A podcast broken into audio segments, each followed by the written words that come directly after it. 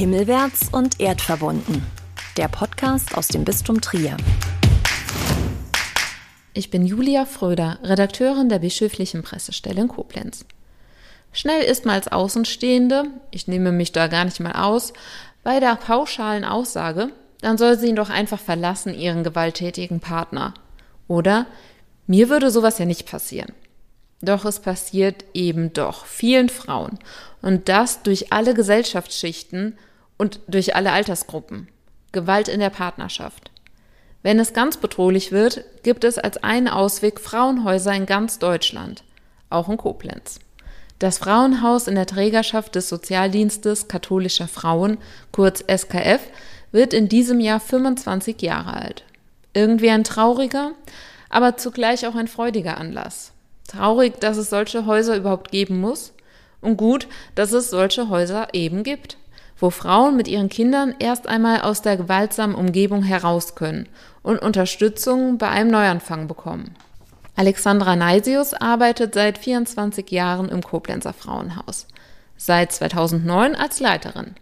Daher weiß sie, dass der Schritt in ein Frauenhaus zu gehen niemals leichtfertig getroffen wird. Das ist ein ganz schwieriger Schritt, weil das ja nicht so ist, dass ja, der Mann einmal schlägt und dann ist klar, oh, der ist gewalttätig, dann gehe ich jetzt mal, sondern das ist ja so ein schleichender Prozess äh, und auch immer mit der Hoffnung verbunden, naja, das war ja nur ein Ausrutscher.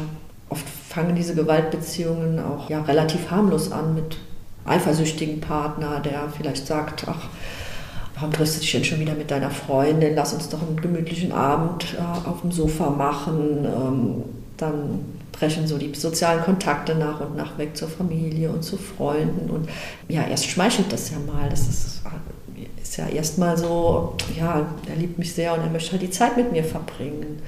Selbst wenn es dann unangenehmer wird, ist es auch immer so mit der Hoffnung verbunden, naja, aber das kriegen wir schon hin und es wird wieder besser. Und auch wenn die Frau es schafft, das zu thematisieren, dann verspricht der Partner ja auch, es wird besser und hat sicherlich auch in dem Moment die Absicht, es wird besser.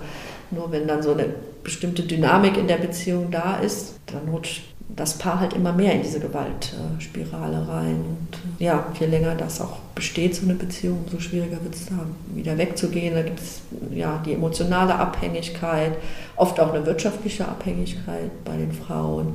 Zum Teil auch das Umfeld, die Gesellschaft, die dann sagt, ach, jetzt stell dich doch nicht so an und sei doch ein bisschen netter oder ja, was, wenn er sich aufregt, dass die Wohnung nicht aufgeräumt ist, sagt, guck halt mal, dass Ordnung ist. ja, und dann ähm, trägt das ja auch noch dazu bei, dass die Frau auch wirklich denkt, ja, ich bin es ja selber schuld. Die erste Kontaktaufnahme erfolgt immer telefonisch, berichtet Naisius, die soziale Arbeit studiert hat. Die Frauen rufen im Frauenhaus an und die Mitarbeiterinnen erkundigen sich über die derzeitige Situation. Vereinbaren dann Treffpunkt. Die Adresse des Frauenhauses ist ja anonym und die geben wir auch wirklich erst bekannt, wenn die Frau kommt. Das ist auch so ein Schritt, wo ich immer ganz großen Respekt vor habe. Wenn ich mir das so vorstelle, ich rufe irgendwo an und irgendjemand, den ich nicht kenne, sagt, komm an diesen Ort. Ich weiß nicht, wer mich da abholt. Ich weiß nicht, wo diese Menschen mich hinbringen. Ich weiß nicht viel darüber, was mich dort erwartet. Das braucht schon ganz viel Mut und, und Stärke. Die Sozialpädagogin und ihr Team bekommen einen großen Vertrauensvorschuss. Und das von Frauen, deren Vertrauen bereits stark von ihren gewalttätigen Partnern ausgenutzt wurde. Die Frauen bekommen dann ihr Zimmer gezeigt, in dem sie mit ihren Kindern wohnen können. Zwei bis drei Frauen teilen sich eine Küche. Jede Frau hat aber ein eigenes Badezimmer. Insgesamt ist auf mehreren Etagen Platz für sieben Frauen und etwa neun Kinder. Wie geht es nach dem ersten Schritt ins Frauenhaus weiter? Dann geht es eigentlich sehr individuell weiter, je nachdem, was äh, der Frau dann wichtig ist. Also es gibt Frauen, die wollen erstmal zur Ruhe kommen, möchten an dem ersten Tag gar nicht mehr viel äh, sprechen, äh, sondern erstmal ankommen. Es gibt auch Frauen, die haben direkt ganz viele Fragen. Wie geht es denn jetzt weiter? Und von unserer Seite gibt es auch äh, Dinge, die wir erklären müssen. Also es gibt Regeln im Haus natürlich. Ähm, die wir vermitteln müssen. Wir müssen eine Datenschutzerklärung unterschreiben lassen, wie überall.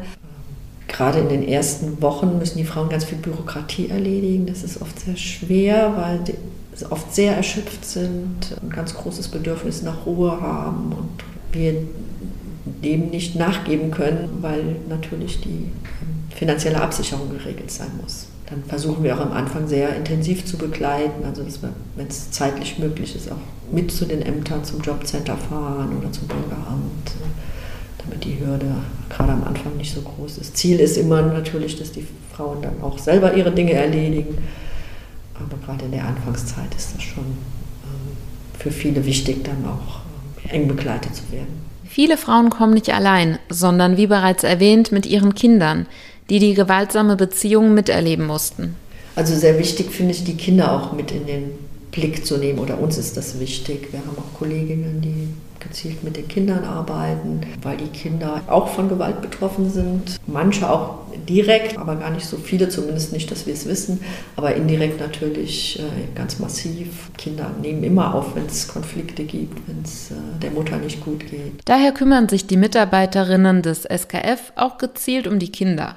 Und auch ein männlicher Sozialpädagoge ist als Honorarkraft angestellt, um Beispiele für ein anderes männliches Rollenbild zu vermitteln. Und gerade mit den Kindern, das ist auch präventiv so wichtig, weil auch darüber gibt es inzwischen viele Studien, dass Kinder, die in Gewaltbeziehungen aufwachsen, auch selbst sehr gefährdet sind, entweder wieder Opfer zu werden, wieder sich selbst einen gewalttätigen Partner zu suchen oder auch Täter zu werden. Gewalt vererbt sich sozusagen weiter. Also es ist natürlich erlernt, aber trägt sich weiter. Der Bedarf an Plätzen im Frauenhaus liegt weit höher als das Angebot. Doch ein paar weitere Wohnungen anzumieten ist nicht so einfach. Denn die Finanzierung von Frauenhäusern ist gar nicht mal so sicher, wie ich es erwartet habe. Das Personal muss bezahlt werden, wie auch die Miete für die Immobilie selbst oder eben auch die Möbel in den Zimmern. Die Frauen kommen ja nicht mit einem Umzugswagen und ihren ganzen Sachen an. Wer kommt denn für die Kosten auf? Wir bekommen eine Förderung vom Land Rheinland-Pfalz, darüber hinaus dann eine institutionelle Förderung von der Stadt Koblenz, die sich immer danach richtet, wie viel Einnahmen haben wir denn von anderer Seite, also vom Land insbesondere ja, das deckt so den Grundbedarf ab, weil der Grundbedarf dann auch sehr eng gefasst ist und ganz viel darüber hinaus bezahlt unser Förderverein oder bestreiten wir aus anderen Spendengeldern. Und das sind Sachen, wo ich eigentlich sage, das sind auch Basics. Also zum Beispiel, dass wir ähm, Lebensmittel im Haus haben für Frauen, die kommen und gar kein Geld und gar nichts dabei haben. Notpaket, äh, das stellen wir immer in das Zimmer, ähm, damit die Frauen erstmal überhaupt Hygieneartikel und ein bisschen was zu essen haben. Das bezahlt zum Beispiel der Förderverein. Sonst säßen wir da, und, ähm, würden sagen, schön, dass Sie da sind, aber zu essen können wir Ihnen jetzt nichts geben. Zuschüsse bekommt der SKF auch vom Bistum Trier. Der Förderverein des Frauenhauses hat im Übrigen auch einen großen Beitrag geleistet, damit jede Frau und ihre Kinder ein eigenes Badezimmer haben können. Der Verein zahlt eine Honorarkraft und hilft bei der Ausstattung des Hauses, das ja ein Zuhause sein soll für die Betroffenen, in dem sie sich wohlfühlen können. Gut, dass es so viele Spenderinnen und Spender gibt. Aber auch erschreckend, dass das Frauenhaus auf so wackeligen finanziellen Beinen steht. Alexandra Neisius sieht auch den Staat in seiner Pflicht. Ich denke auch, dieser Schutz einer Frau, die Gewalt erlebt, und Gewalt ist ja nun nicht nur ein persönliches Problem, sondern ein gesellschaftliches Problem, der sollte erstmal kostenlos sein. Also die Frauen sollten einfach kommen können und wissen, ich bin da sicher und ich muss da nichts für bezahlen. Dass da diese individuellen Leistungsansprüche für den Lebensunterhalt geltend gemacht werden müssen, das kann ich nachvollziehen. Das ist, finde ich, auch richtig. Aber die eigentliche Unterkunft, diesen Schutz sollte eigentlich der Staat zur Verfügung stellen. Und wir bräuchten eigentlich auch in den ersten vier Wochen so eine Karenzphase, wo einfach die Grundversorgung auch mit allem da ist, bis Anträge überhaupt gestellt sind und bewilligt sind, weil auch das dauert ja mehrere Wochen oft. Alexandra Neisius und ihr Team wissen, wie viel Not es gibt und unter welchem Druck die Frauen leiden. Macht es sie denn nicht wütend, dass sie nicht allen helfen kann? Also wütend macht mich, dass es so, so wenig vorwärts geht. Ich hatte wirklich vor ein paar Wochen noch mal Papiere von vor 20 Jahren in der Hand und diese Forderungen hätte, kann ich eins zu eins wiederholen. Dass es einen Rechtsanspruch auf den Platz gibt, dass es einfach genügend Plätze gibt, dass die Finanzierung gesichert ist, solche Dinge, dass es flächendeckend überhaupt äh, Schutzmöglichkeiten gibt. Hier im nördlichen Rheinland-Pfalz gibt es viel zu wenig Plätze und auch ganz viele Kommunen, die kein Frauenhaus haben. Es ändert sich nichts. Also das, das macht mich wirklich wütend, ja. Wie geht sie mit diesen Gefühlen um? Ich finde es wichtig, dass wir für die sieben Frauen, die bei uns sind, gut sorgen und gut mit den Frauen und Kindern arbeiten. Und ich sage mir dann auch immer, es ist nicht meine Verantwortung, dass der Rest so ist, wie er ist. Ich kann für die gut sorgen, ich kann mich auch dafür einsetzen, dass sich was verändert, in einem gewissen Rahmen. Aber ich bin nicht verantwortlich dafür, wenn eine Frau keinen Platz bekommt. Gemeinsam schauen die Mitarbeiterinnen und die Betroffenen, wie es weitergehen kann. Manche ziehen in ein anderes Frauenhaus in der Nähe ihrer Familie oder sie können bei ihren Angehörigen oder bei Freunden einziehen. Die Frauen, die sich entschließen, in Koblenz zu bleiben, äh, bleiben oft ein halbes bis Jahr bei uns, weil die Wohnungssuche tatsächlich äh, ein Problem ist und auch immer schwieriger wird. Früher hatten wir auch viel mehr Aufnahmen von Frauen, die dann über die Polizei nachts oder am Wochenende kamen und die sind auch oft nach zwei, drei Tagen wieder gegangen, weil das dann so aus der Situation heraus, ja, ich will jetzt erstmal hier weg und zwei Tage später war vermeintlich alles wieder gut. Doch manchmal wird ja wirklich alles gut und das Leben der Frauen verläuft wieder in ruhigen Bahnen. Sie schaffen den Neuanfang.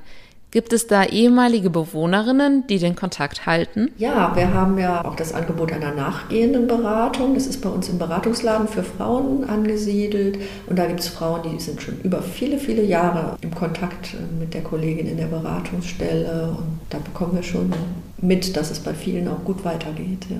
Wenn man Geburtstag hat, darf man sich beim Auspusten der Kerzen auf der Torte ja immer etwas wünschen. Was wünscht sich Alexandra Naisius zum 25-jährigen Bestehen des Koblenzer Frauenhauses? Dass es endlich vorangeht, dass wir mehr Plätze bekommen, dass die personelle Ausstattung besser wird, dass die Finanzierung besser wird. Und, ähm, ja, das Problem der Gewalt in der Gesellschaft noch mehr wahrgenommen und ja, entsprechend äh, auch Hilfe angeboten wird. Ja, es muss Beratungsangebote flächendeckend geben. Und wir müssten viel mehr in die Prävention investieren.